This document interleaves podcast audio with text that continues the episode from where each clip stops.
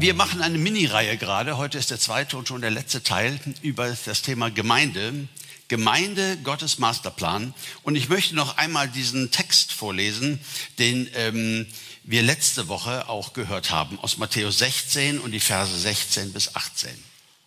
Da antwortete Simon Petrus und sprach, du bist der Christus, der Sohn des lebendigen Gottes. Und Jesus antwortete und sprach zu ihm, glückselig bist du Simon, Sohn des Jona, denn Fleisch und Blut hat dir das nicht geoffenbart, sondern mein Vater im Himmel. Und ich sage dir auch, du bist Petrus, und auf diesen Felsen will ich meine Gemeinde bauen. Und die Pforten des Totenreiches sollen sie nicht überwältigen. Und ich will dir die Schlüssel des Reiches der Himmel geben. Und was du auf Erden binden wirst, das wird im Himmel gebunden sein. Und was du auf Erden lösen wirst, das wird im Himmel gelöst sein. Das war auch unser Predigtext vor einer Woche. Und ich möchte einfach nur noch mal diese drei äh, Hauptgedanken ähm, äh, daran erinnern, nämlich, dass Jesus hier lehrt, dass das Fund, dass das Fundament der Gemeinde er selbst ist. Hier gibt es ja dieses Missverständnis, Petrus könnte gemeint sein und Petrus sei das Fundament der Gemeinde, aber das wäre gesamtbiblisch überhaupt nicht argumentierbar. Nein, es bedeutet etwas ganz, ganz anderes. Er sagt, du bist Petros, ein Stein, aber auf diesen Petra, auf diesen Felsen, das, was deine Offenbarung ist, wer ich bin, dass Jesus der Sohn Gottes ist, darauf baue ich meine Gemeinde. Gemeinde geht immer da los, wo Menschen verstehen, dass Jesus der Sohn Gottes ist, dass er der Messias ist, der Erretter, ihn in ihr Leben bitten und so startet Gemeinde. Das zweite ist, wir haben nochmal ganz stark uns angeschaut, dass der Bauherr Jesus ist. Er sagt, ich will meine Gemeinde bauen. Dass er zwar nichts ohne uns tut, wir sind seine Juniorpartner, aber letztendlich ist er der Bauherr seit 2000 Jahren und baut seine Gemeinde. Und doch haben wir die Schlüssel. Er gibt nicht nur dem Petrus die Schlüssel, das haben wir uns angeschaut, sondern wenige Kapitel später sagt er das mit dem Binden und Lösen auch in Bezug auf die Gesamtgemeinde. Er gibt uns die Schlüssel, er gibt uns Autorität und wir haben verstanden, durch die Gemeinde soll der Wille Gottes auf Erden geschehen. Deswegen hat Jesus seine Jünger beten gelernt, komme dein Reich und dein Wille geschehe, wie im Himmel, so auf Erden. Und hier sagt er, was ihr auf Erden binden werdet, das wird schon im Himmel gebunden sein. Und was ihr auf Erden lösen werdet, das wird schon im Himmel gelöst sein. Also die Gemeinde hat ganz viel Autorität, himmlische Aufträge in dieser Welt umzusetzen. Heute würde ich gerne mit euch einmal einzoomen auf diesen Vers 18. Und ich glaube, es ist die einzige Predigt, die von der theologischen Argumentation so aufgebaut ist wie die heute. Äh, das habe ich sonst, glaube ich, noch niemals gemacht. Ich habe euch oft gesagt, wenn ihr die Bibel lest aus verschiedenen Übersetzungen, da gibt es Verse, die klingen überall gleich. Und manchmal gibt es Verse und du guckst in deine verschiedenen Übersetzungen und du glaubst nicht, dass das derselbe Vers sein kann, wie unterschiedlich der übersetzt wird. Und das sind halt die, äh, die, um das von den Grundtexten zu übersetzen, ist sehr, sehr anspruchsvoll. Ja? Und da gibt's wahrlich auch mehrere Möglichkeiten zu übersetzen. Und das ist da keine Frage von richtig oder falsch, sondern ähm, das ist eine Entscheidungsfrage. Und wie gesegnet sind wir, sagte ich vorhin noch, dass wir in Deutschland Dutzende Bibelübersetzungen haben ähm, und miteinander vergleichen können. Es gibt gibt ja sehr viele Völker, die nur eine haben. Und ich möchte heute mal drei Dimensionen von Vers 18 mit euch teilen, in der Art und Weise, wie es schon übersetzt wurde. Und ich glaube, dass alle drei möglich sind und vor allen Dingen, dass alle drei gesamtbiblisch sehr gut argumentiert werden können. Drei Dimensionen von dieser Gemeinde. Und das erste ist die ewige Gemeinde. Matthäus 16, Vers 18 aus der Schlachter 2000. Ich will meine Gemeinde bauen und die Pforten des Totenreiches sollen sie nicht überwältigen. Nun, das Totenreich, das griechische Wort ist Hades, ähm, das wird manchmal mit Hölle übersetzt, aber meistens wird es mit Totenreich übersetzt. Also das ist auch nicht so ganz stringent ähm, und etwas überlappend. Und manchmal meint es auch den Tod im Allgemeinen. Ich werde Gemeinde, Gemeinde bauen und der Tod wird sie nicht aufhalten. So könnte man auch übersetzen. Und diese Art der Übersetzung passt sehr, sehr gut in den Kontext, denn direkt nach unserem Text in Vers 21 geht es ja so weiter. Von da an begann Jesus seinen Jüngern zu zeigen, dass er nach Jerusalem gehen und viel leiden müsse von den Ältesten, den obersten Priestern und Schriftgelehrten und getötet werden und am dritten Tag auferweckt werden müsse. Hochinteressant. Ich werde meine Gemeinde bauen und der Tod kann uns nicht stoppen, der Tod kann uns nicht aufhalten. Und der nächste Gedanke ist, dass Jesus zum ersten Mal mit ihnen teilt, dass er sterben wird dass er ans Kreuz gehen wird, dass er das Lamm Gottes sein wird und dass er wieder auferstehen wird. Das Totenreich konnte Jesus nicht halten. Der Tod war nicht das Ende von Gemeinde, sondern streng genommen der Anfang. Die, die Jesus ans Kreuz schlugen, haben sich gedacht, lass uns den Hirten schlagen und die Schafe werden sich schon von selber zerstreuen. Nein, es war nicht so. Der Tod hat die Gemeinde Jesu und ihre Gründung nicht aufgehalten, sondern Jesus ist von den Toten auferstanden und wir sind Teil einer ewigen Gemeinde. Und ich wünsche mir manchmal noch mehr Lieder und noch mehr Bewusstsein in uns, dass das alles hier nicht mit uns angefangen hat sondern dass wir auf den Schultern von ganz vielen stehen, die vor uns gegangen sind, die Gemeinde gebaut haben, denen wir so viel verdanken, und zwar seit 2000 Jahren. Die, die wir begraben, sie bleiben doch Teil der ewigen Gemeinde Jesu. Du hast einen sichtbaren Teil hier auf Erden, aber du hast auch schon einen ganz großen Teil Gemeinde Jesu, äh, schon bei Jesus im Himmel. Menschen der Kirchengeschichte, Wesley, Luther, Darby, wen soll ich alles nennen, wen könnte ich alles nennen? Sie bleiben unsere Geschwister.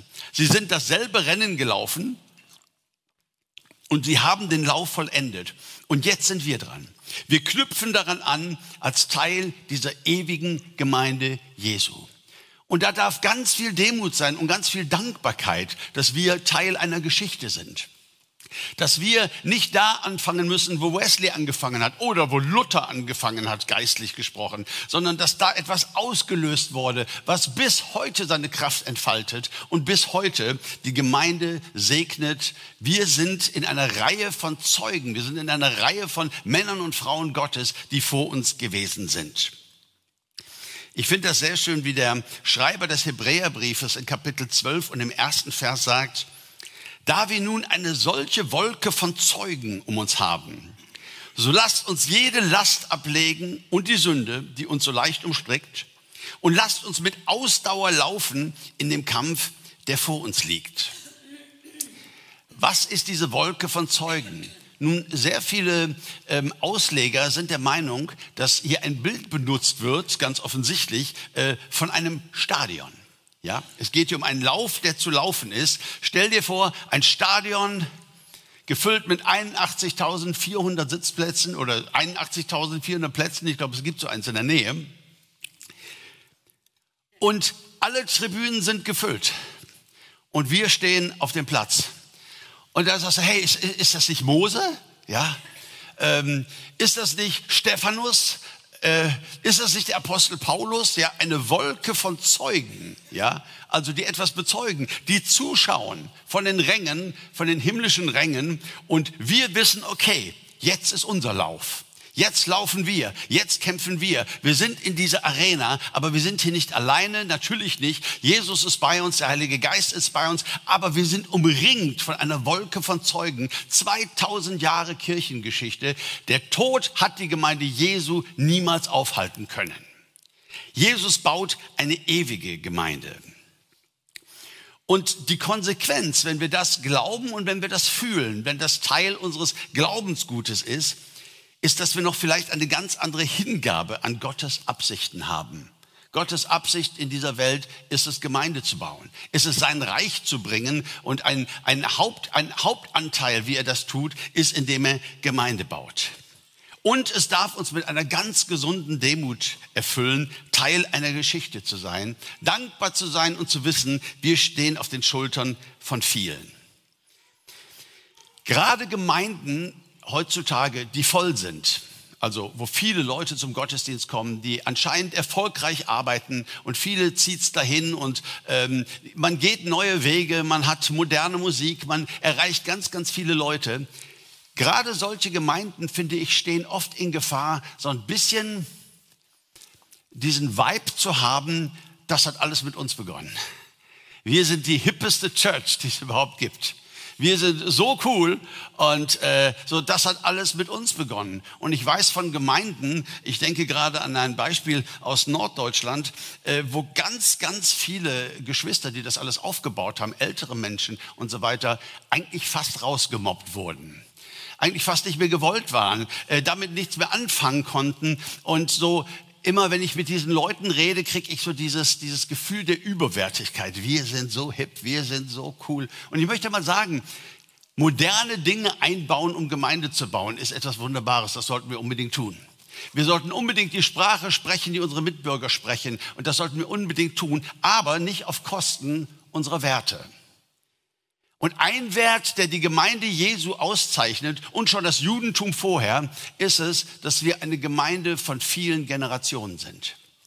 Und da, wo in der Welt das fast nicht mehr möglich ist, es gibt nur noch diese Clubs und jene Clubs und es ist genau aufgeteilt, sagen wir, nein, wir sind die, die dem Gott Abrahams, Isaaks und Jakobs dienen. Und Abraham, Isaak und Jakob sind doch alle nur da ja, sind Teil unserer Gemeinde. Wir nehmen Rücksicht aufeinander. Wir gehen miteinander. Es ist eine ewige Gemeinde. Es geht nicht nur um eine erfolgreiche Phase, wo wir unfassbar cool und hip sind und wo ganz viele Dinge, schön, wenn Dinge geschehen, schön, wenn Menschen sich bekehren. Ich bin begeistert. Aber ich möchte einfach mal sagen, dieser Wert, wir sind alt und wir sind jung und wir sind alles dazwischen und wir dienen Jesus in einer ewigen Gemeinde. Ich finde, das ist ein ganz, ganz wichtiger Gedanke. Und dieser Gedanke ist ja letztendlich verbindlicher ein Stück weit als die Ehe. Diese Idee kam mir so diese Woche und ich dachte, wow, ja. Die Ehe ist bis wann? Wann ist die zu Ende? Bis der Tod uns scheidet. Aber Gemeinde ist für alle Ewigkeiten der Ewigkeiten hindurch. Die Beziehung, die wir zueinander haben, die Verbindung, die wir miteinander haben, wie wir miteinander Gemeinde bauen, die Ewigkeit wird davon berichten weil wir Teil der ewigen Gemeinde Jesu sind. Eine zweite Art, das zu übersetzen, und ich sage euch mal, wie ich äh, diesen, äh, die, äh, diese Überschrift nenne, ist die bewahrte Gemeinde. Und ich nehme jetzt mal die alte Schlachter, die hat nämlich immer übersetzt, ich will meine Gemeinde bauen und die Pforten der Hölle sollen sie nicht überwältigen. Ich will meine Gemeinde bauen und die Pforten der Hölle sollen sie nicht überwältigen. Was sind eigentlich die Pforten der Hölle? Nun, Pforten, ähm, das sind Türen, ja, das sind Tore. Also am Eingang ist die Pforte. Und das Interessante ist, dass ja in, äh, im Alten Testament, in jüdischen Städten, gab es immer eine Stadtmauer. Wer von euch mal in Jerusalem war, der hat diese Stadtmauer gesehen. Und äh, da, wo du reingehst, da ist ein Raum, ein relativ großer Raum, ein kleiner Saal. Der ist Teil dieser Stadtmauer.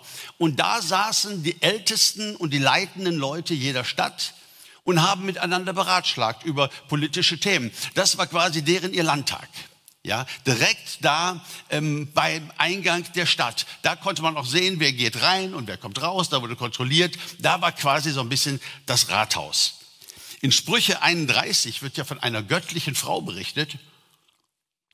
Und es wird von ihr gesagt in Vers 23, ihr Mann ist wohl bekannt in den Toren, wenn er unter den Ältesten des Landes sitzt. Also die Ältesten des Landes sitzen in den Toren. Das heißt, die Pforten der Hölle könnte man auch übersetzen mit die Pläne des Teufels. Das, was da beratschlagt wird, gegen uns einzusetzen, Verfolgung und äh, viele andere Dinge, die die Gemeinde zerstören sollen, alles wird dort beratschlagt. Und Jesus sagt uns, wir brauchen keine Angst zu haben. Ich will meine Gemeinde bauen und der Ratschlag der Hölle, die Entscheidungen der Hölle, die Pläne der Hölle sollen sie nicht überwältigen. Und wenn ich mir so die Geschichte der Gemeinde angucke, diese 2000 Jahren, dann hat Jesus doch wirklich Wort gehalten, oder? 2000 Jahre später, look at us, wie wir heute Morgen hier sind und Gott anbeten, ihn lieben, einander lieben, Gemeinde bauen. Und es hat viele, viele Pläne des Feindes gegeben, das aufzuhalten. Und es gibt es auch bis heute. Wenn ich an den Vorrat des Judas denke, meine Güte, da ist ein Zwölfer-Team, ein kleines Team. Man kennt sich, man war unterwegs, man wurde ausgebildet, man hatte einen, einen Blick dafür, was werden sollte, äh, die Welt zu erreichen mit dem Evangelium. Und jemand verkauft seinen Herrn für Geld. Was für eine Enttäuschung. Direkt da am Anfang hätte man doch sagen können, also da kommen wir nicht drüber weg. Petrus Verleugnung. Aber das ist ja alles noch klein. Nero starb 68 nach Christus.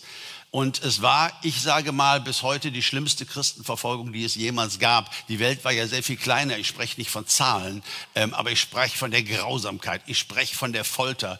Äh, Nero hat die junge Gemeinde in der ersten Generation unfassbar äh, verfolgt. Und dann kamen andere. Und was soll ich sagen? Stalin, Mao, Hitler.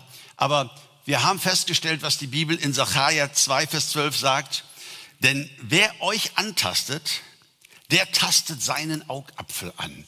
Was für ein wunderschöner Vers. Für das Judentum, für das, die alttestamentliche Gemeinde, aber ich glaube, überliefert auch für uns als Gemeinde. Wer uns antastet, der tastet den Augapfel Gottes an. Und so erlebte das ja auch der Paulus. Paulus war unterwegs und hat die Gemeinde verfolgt, wirklich ganz eifrig verfolgt, bis aufs Messer, hat sie einsperren lassen, hat sich Autoritäten besorgt, um auch in anderen Städten das machen zu können. Und dann begegnet er Jesus und es heißt in Apostelgeschichte 9, Vers 4, und Paulus fiel auf die Erde und hörte eine Stimme, die zu ihm sprach, Saul, Saul, warum verfolgst du mich? Warum verfolgst du mich? Wenn Christen verfolgt werden, wenn man Christen misshandelt, nimmt Jesus das persönlich. Verfolgung der Gemeinde bedeutet eine Verfolgung Jesu. Also genau das, was auch im Alten Testament wir lernen. Wer euch antastet, der tastet den Augapfel Gottes an. Saul, Saul, warum verfolgst du mich? Und alle Leute, die äh, dir entgegenwirken und die dir etwas wollen, vielleicht auch weil du Christ bist und weil du dich dazu geäußert hast, du darfst wissen, dass es Jesus schmerzt. Du darfst wissen, dass Jesus es persönlich nimmt und dass ihr beide doch eins sind. Und interessant ist ja, wenn wir in die Kirchengeschichte gucken, dass die Gemeinde Jesu unter Druck immer am meisten gewachsen ist. Da, wo die Gemeinde Jesu Macht erhält, ich denke mal so 400 Jahre nach Christus und dann Rom und äh, äh, so. Die Gemeinde hatte Macht, sie war wer, sie hatte Soldaten, sie hatte, ne, dass die christliche Welt ähm, lief meistens nicht besonders gut. Da, wo Gemeinde unter Druck war, da, wo Verfolgung war, ja, da erlebten sie Dinge, ähm, die einfach wunderbar waren. Früher im Ostblock, wenn ich daran denke, oder bis zum heutigen Tag in China, wo das Evangelium sich in gewissen äh, äh, Gebieten ausweitet, unfassbar. Und jeder weiß, wenn ich mich bekehre, das wird einen Preis kosten. Aber jeder weiß eben auch, Jesus ist an meiner Seite und nimmt es persönlich. Und ich habe einen wunderbaren Retter. Was für ein schöner Gedanke. Die Frage ist jetzt, Uwe, was willst du mir denn damit sagen, dass Jesus das persönlich nimmt, wenn mir Schlechtes geschieht? Ähm, heißt das, mir kann nichts passieren? Heißt das, ich bin safe? Und ähm, sieht vielleicht mal so aus, als käme jetzt hier was Schlimmes, aber im Endeffekt wird Gott das dann verhindern. Ich bin ja sein Kind und er nimmt das ja persönlich. Also mir kann nichts passieren. Nun, diese mir kann nichts passieren Theologie, die sehe ich heute eher kritisch. Weil man muss ja schon realistisch sein und sagen, äh, dass es von Anfang an Märtyrer gab in der Gemeinde Jesu. Also von zwölf Aposteln starben überliefert sicher elf als Märtyrer. Ein, ein äh, Tod durch äh, die Hand ihrer Feinde. Petrus, so sagt man, so ist überliefert, wurde mit dem Kopf nach unten gekreuzigt in einer römischen Arena. Paulus wurde enthauptet, er war römischer Staatsbürger, Kreuzigen war da nicht möglich. Aber jeder Einzelne und Johannes als einziger nicht, der aber sowas von gequält und verfolgt wurde. Also es gibt Berichte aus der Zeit, man weiß nie genau, das steht nicht in der Bibel. Man muss ein bisschen vorsichtig sein, aber dass man ihn in heißes Öl getaucht hat, also quasi in die Fritteuse und äh, dass es ihn doch nicht umgebracht hätte. Also ganz, ganz viel Verfolgung, ganz, ganz viel Leid. Ja, aber Uwe, wie steht das denn im Zusammenhang mit einer Gemeinde, die bewahrt ist?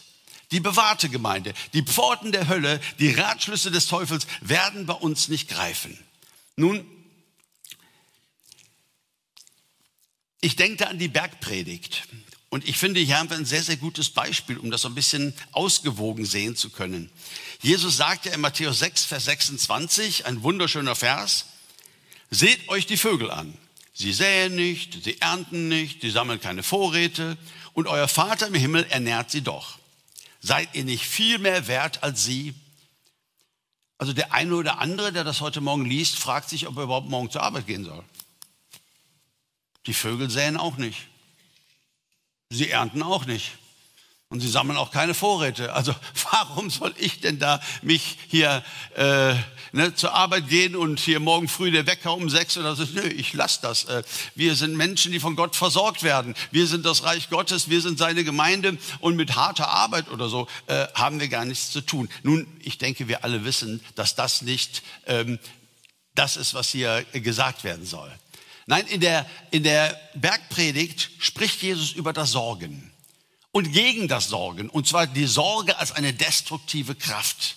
Oh, das könnte passieren und das könnte passieren. Dinge, die du gar nicht beeinflussen kannst. Dinge, die erst morgen wären, aber die heute deinen Tag zerstören und die Qualität deines Tages und wie du dich fühlst. Darüber spricht Jesus. Ja, die Vögel säen nicht und sie ernten nicht. Der Vater versorgt sie. Wir dürfen wissen, dass wir einen versorgenden Gott haben. Aber guck mal, ich weiß nicht, ob ihr das schon mal so im Kontext gesehen habt. In Matthäus 10 benutzt Jesus das genau das gleiche Gleichnis quasi nochmal und sagt im Vers 29, verkauft man nicht zwei Sperlinge um einen Groschen und doch fällt keiner von ihnen auf die Erde ohne euren himmlischen Vater. Ich möchte ergänzen, ja, aber er fällt auf die Erde. Und nicht nur einer, hin und wieder, alle fallen sie irgendwann auf die Erde. Alle haben sie ihr Leben irgendwann mal zu Ende gelebt.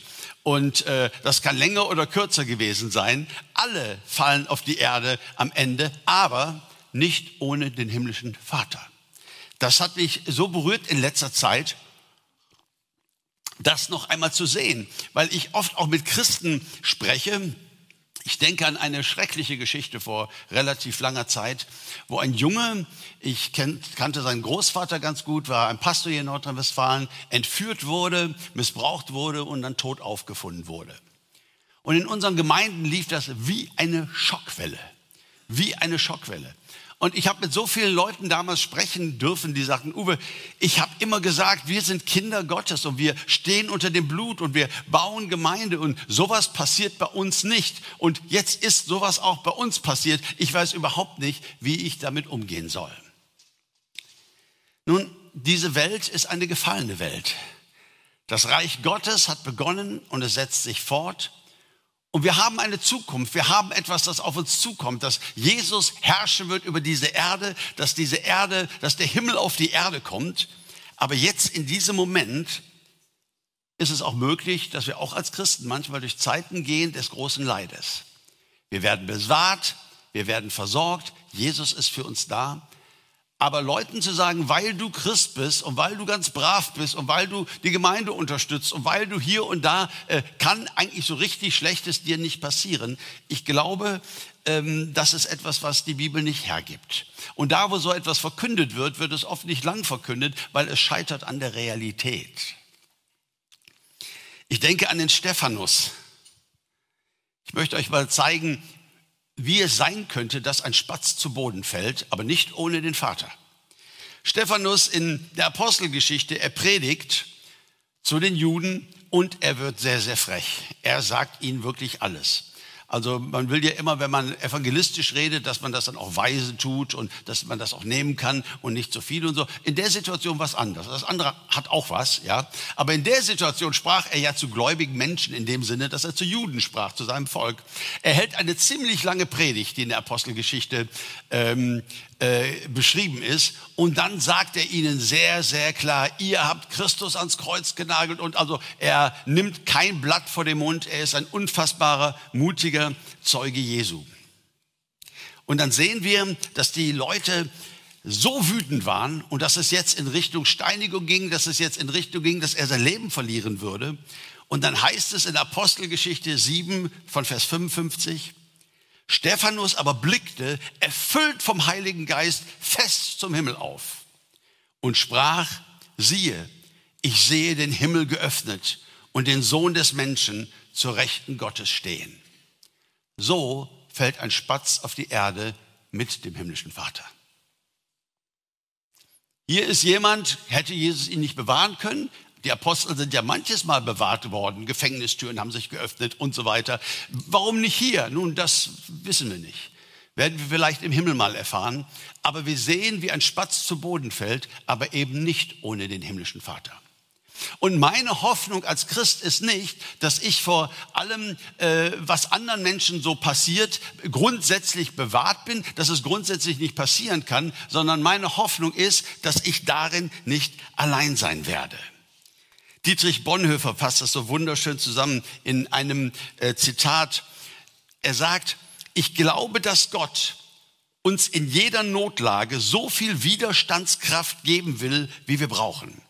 Aber er gibt sie nicht im Voraus, damit wir uns nicht auf uns selbst, sondern allein auf ihn verlassen.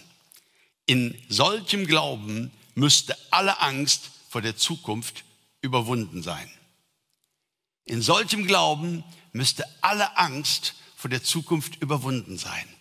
Also Bonhoeffer sagt, ich laufe hier nicht rum und sage, ach, vielleicht werde ich verfolgt oder vielleicht verliere ich meinen Job oder vielleicht werde ich zusammengeschlagen. Ist mir doch egal. Ich spüre so eine Kraft in mir. Mir kann das alles nichts anhaben. Nein, er sagt, das ist nicht so.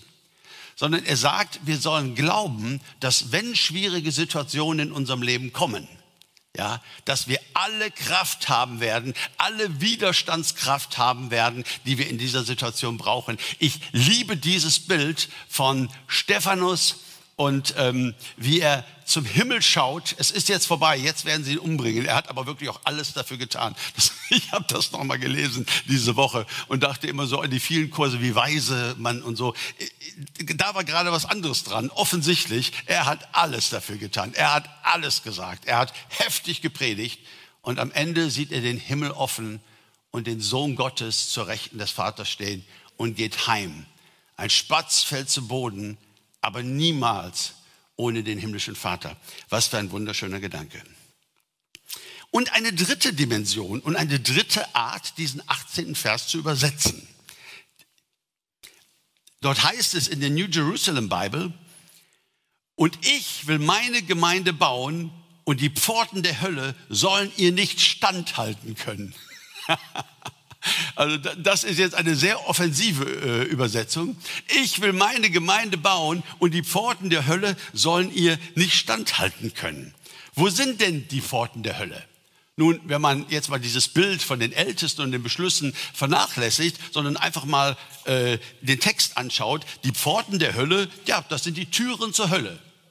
Der Eingang. Die Hölle hat einen Eingang, eine Pforte, ein Tor.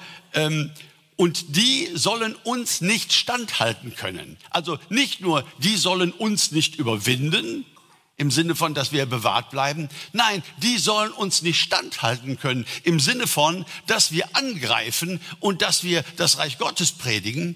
Und ich habe einen Satz nie vergessen von dem großen Evangelist Reinhard Bonke, der mich in meinen Jugendjahren sehr geprägt hat. Und wir waren ja auch zur gleichen Zeit damals in Südafrika.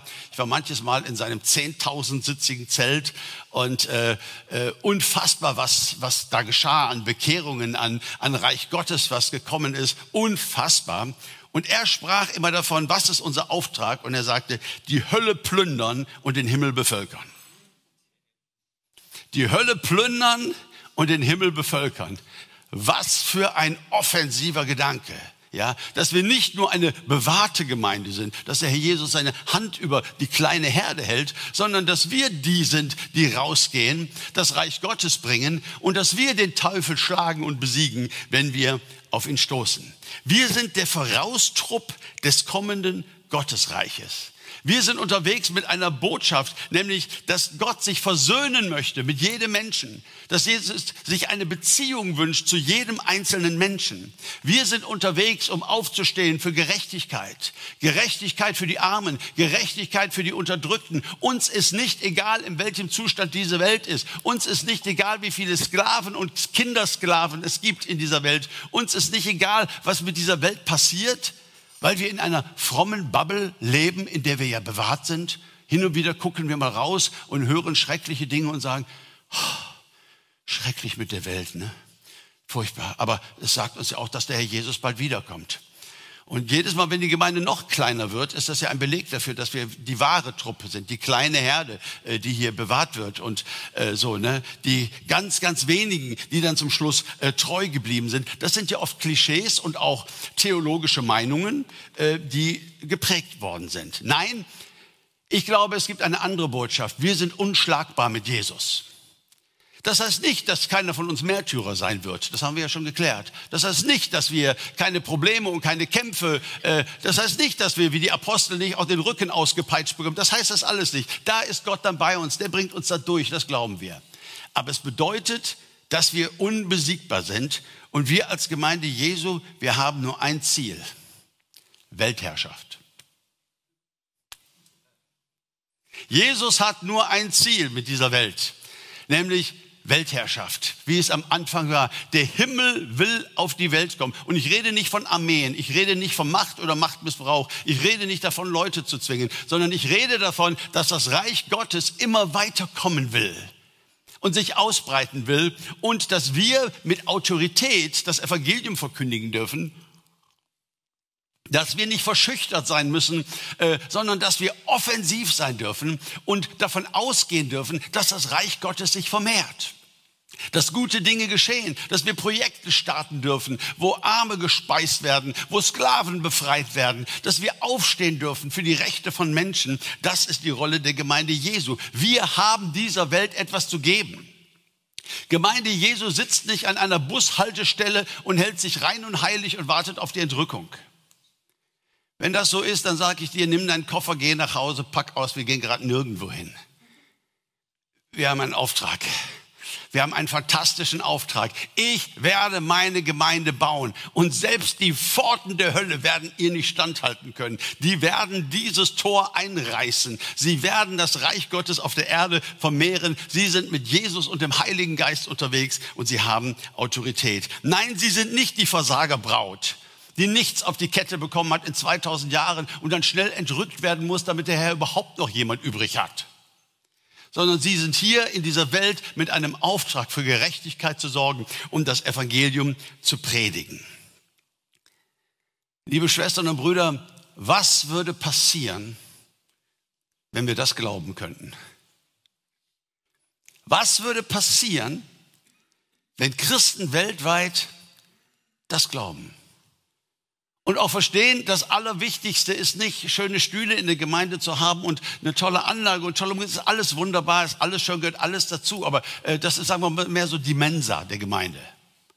Aber es gibt einen Auftrag da draußen, ein Schlachtfeld, diese Welt einzunehmen und nicht nur es uns in der Mensa bequem zu machen und zu sagen, ach, wir haben wirklich die beste Mensa in der Stadt. Also die meisten kommen zu uns. Ja. Unsere Hamburger, da kommt keiner ran. Wir haben den besten Kaffee in der Stadt, wir haben hier und ja, sondern wenn wir sagen, hey, wir haben einen Auftrag, das, was hier geschieht, das ist, wir, wir empfangen Gottes Wort und, und, und wir werden stärker und wir ermutigen einander. Und, ähm, aber dann gehen wir raus. Input und Output muss zu einem Verhältnis stehen. Wenn du mir sagst, du Uwe, ich habe mir gerade ein Auto gekauft, das ist der Hammer. Äh, äh, damit verbrauche ich 30 Liter. Dann sage ich, naja, das beeindruckt mich jetzt noch nicht so. Sag mir mal 30 Liter auf welche Strecke. Sag mir mal 30 Liter in welcher Zeit. Also äh, wir beurteilen unser Auto und wie toll es ist, äh, ja nicht nach seinem Input, sondern das, was wir dann dafür kriegen in Kilometern. Und manchmal glaube ich, dass wir als Christen schon mit dem Input sehr zufrieden waren. Und es ist alles so schön. Und das ist auch in uns Menschen. Das war auch schon in der ersten Gemeinde nach Pfingsten so. Es war alles so wunderbar und es musste wieder mal schwere Verfolgung kommen. Und das startete ja mit dem Philippus. Es musste schwere Verfolgung kommen, damit die Gemeinde sich aufmachte, durch alle Welt ging, anfing zu evangelisieren und das Reich Gottes voranzutreiben. So als Bild denke ich noch an die Speisung der 5000. Da haben wir ja auch schon einmal drüber gesprochen, über diesen Text. Ja, zwölf Männer und da sind 5000 Zuhörer plus Frauen und Kinder, manche sprechen von 20.000. Und Jesus gibt jedem so ein kleines Stückchen Fisch und Brot und sagt, gebt ihr ihnen zu essen. Was? Aber wir sind so eine kleine Herde. Wir haben so wenig. Das reicht gerade mal für uns. Noch eine Bibelstunde oder noch eine Ermutigung, dass wir im Glauben bleiben. Nein, gebt ihr ihnen zu essen. Und sie gehen und sie fangen an auszuteilen. Und während sie teilen, während sie den Mut haben, auf diese Welt, im Bild gesprochen, zuzugehen, das bisschen, was sie haben, zu teilen, wird es mehr.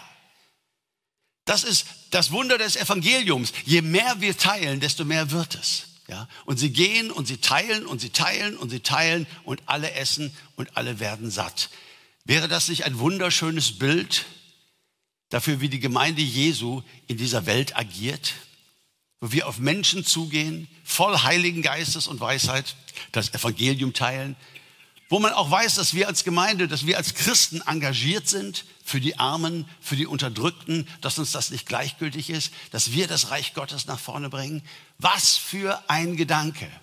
Ich will meine Gemeinde bauen und die Pforten der Hölle, die können Sie zuschließen, da können Sie noch ein paar Sicherheitsschlösser machen. Sie werden uns nicht standhalten. Wir werden die Türen eintreten und wir werden den Laden leer räumen. Das mag ich.